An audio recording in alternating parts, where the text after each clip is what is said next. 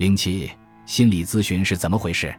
心理咨询是指运用心理学的方法，对心理出现问题并寻求解决的咨询者提供心理援助的过程。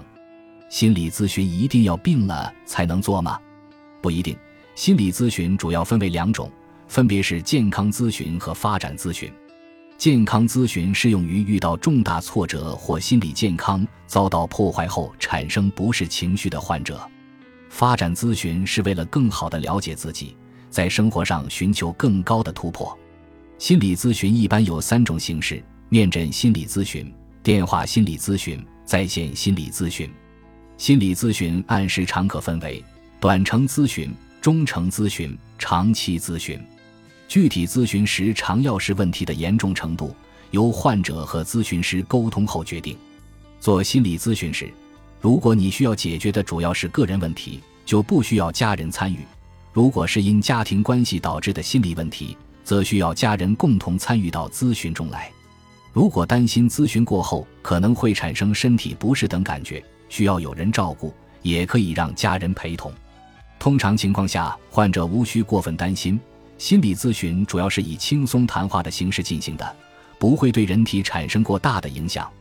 看书学习心理学知识确实对缓解抑郁情绪大有帮助，但看书疗法并不一定适合所有人，甚至很多时候还会产生“道理我都懂，但就是做不到呀”的反应。这是因为人的困扰大多是困于感受，而不是囿于知识。在处理情绪和意义之类的事情上。很多时候，我们的敌人就是自己，几乎永远做不到百分之一百客观。研究证实，专业且符合伦理的心理咨询可以达到良好的咨询效果，有百分之七十五以上的咨询者能因此改善症状、解决问题、获得成长等。值得注意的是，咨询并非一次见效的疗法，大约在前四次咨询中，心理咨询师需要充分了解来访者的困扰和个人背景。之后再逐步深入，待处理的困扰持续时间越长，问题越深刻，咨询周期一般也就越长。心理问题很难量化，它不同于身体机能，不是说超过某个值就表明出了问题。心理问题大多是一种感受，如果发现自己的心理感受很差，生活中的某些人事物让你感到不爽，而且这种情绪长时间无法自我排解，你就需要寻求心理帮助了。挑选心理咨询师时，应坚持以下几个原则：一、选择持有国家承认的资质证书的咨询师；二、选择资历较为丰富的咨询师，可以从咨询师的从业时间、做过的案例数量、参与过的专业培训等方面考量；三、选择感觉对的咨询师，这样的咨询师能让你感到安全、舒服、可信赖；反之，则会让你感到紧张、疏离、畏惧。注意，国家承认的资格证书只有人力资源和社会保障部颁发的心理咨询师职业资格证书，其他的资格认证，如 ACI 注册国际心理咨询师，均未获得我国的承认。在选择心理咨询的具体方式时，如果前往咨询地点的路程过长，让你感到很难坚持，或者时间安排上有问题，那么可以考虑在家里与咨询师连线的方式。视频咨询和面对面咨询一样。也可以解决焦虑、紧张和抑郁等心理问题，并建立起满意的咨询关系。在选择咨询师时，你可以根据自己的感受和倾向性选择不同的咨询师。比如，有的人比较容易信任年长的女性咨询师，有的人倾向于选择年轻的男性咨询师，有的人想找有留学经历的咨询师，有的人想找在国内从业多年的咨询师。研究表明。与你相似的人更容易赢得你的好感和信任，也更有可能与你有相似的社交风格与世界观。因此，你可以从咨询师的背景及经历与你是否有相似性的角度去考虑咨询师的人选，因为这种相似性有助于咨询双方从一开始就建立起良好的关系。目前，心理咨询的市场价格平均为四百元小时至八百元小时。建议你选择自己能够负担的价格，是个人心理问题的轻重程度决定咨询频次，并非收费越高的咨询师就越适合你。合理的费用支出，从长远上看更有益。如果很难判断什么样的价格算是合理的，可以在申请咨询的表中注明自己的费用预算，或者与咨询师见面后讨论收费问题。如果你目前的咨询支出并不利于咨询的开展，咨询师可能会向你提出转介的建议。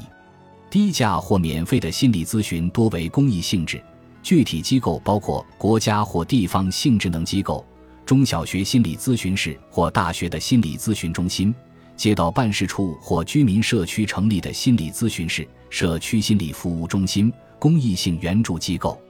其中国家或地方性职能机构主要有以下几个：共青团中央青少年心理咨询和法律援助全国统一热线电话：幺二三五五；希望二十四热线：四零零幺六幺九九九五；全国公共卫生热线：幺二三二零。若查找本地的心理咨询热线。请自行在网上搜索地区名称加免费心理咨询。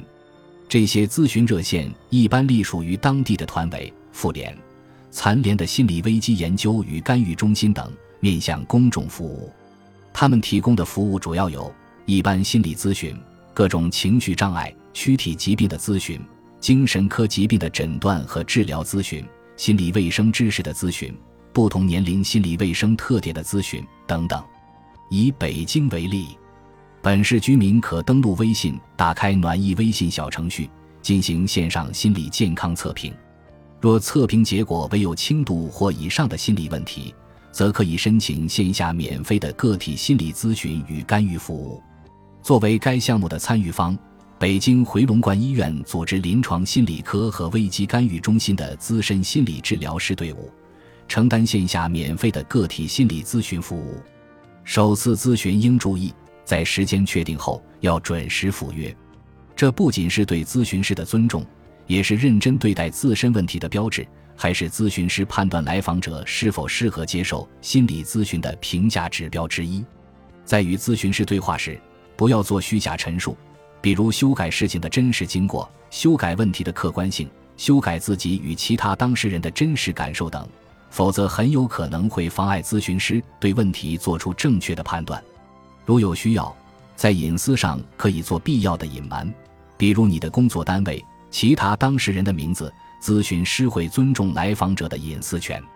如果在咨询过程中出现如下情况，那么你大致可以判定这位咨询师不够专业：一，你有比较严重的抑郁症，但咨询师告诉你不用吃药。二承诺你咨询多少次一定能解决问题。三初次见面没有任何说明就直接开始咨询。四在不正式的公开场合约见你。五有频繁的身体接触或暗示举动。六信奉心理学以外的东西，并试图以此为方法为你做咨询。七将两次或三次咨询合并在一起进行。对于最后一点。你要知道，一次心理咨询的时长通常设置为五十至六十分钟，这是有一定道理的。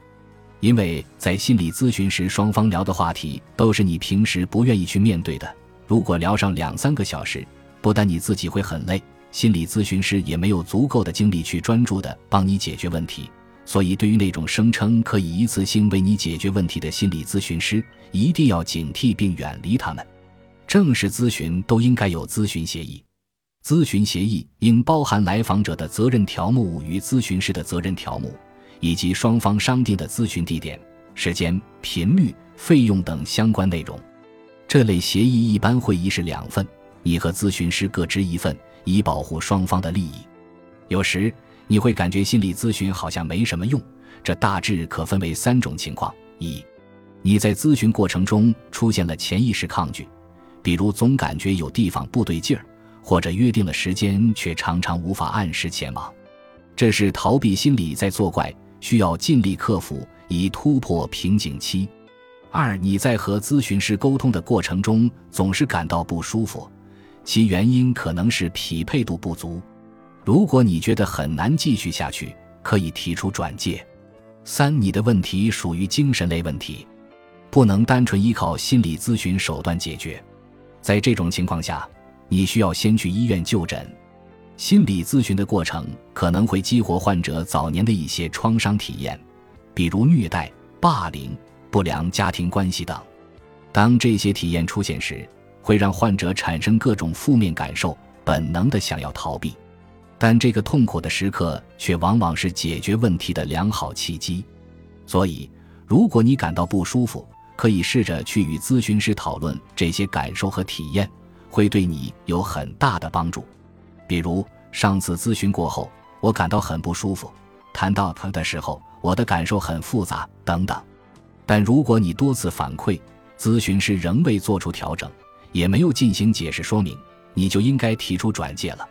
如果在咨询过程中产生了以下感受，你就应该和咨询师讨论结束咨询：一、达到了你预期的咨询目标；二、大部分情况下，你都更加理解自己的情绪，也更容易应对这些情绪；三、你有了更稳定的亲密关系和人际关系；四、你更加适应工作和生活环境；五、你感觉生活增添了新的意义；六、你有了更确定的自我价值感；七、即使离开咨询师。你也有信心独自面对生活，处理可能遇到的难题。心理咨询结束后，过几周或者几个月，你可以再约见一次咨询师，向咨询师反馈你的最新状况，看看是否还有需要调整的地方。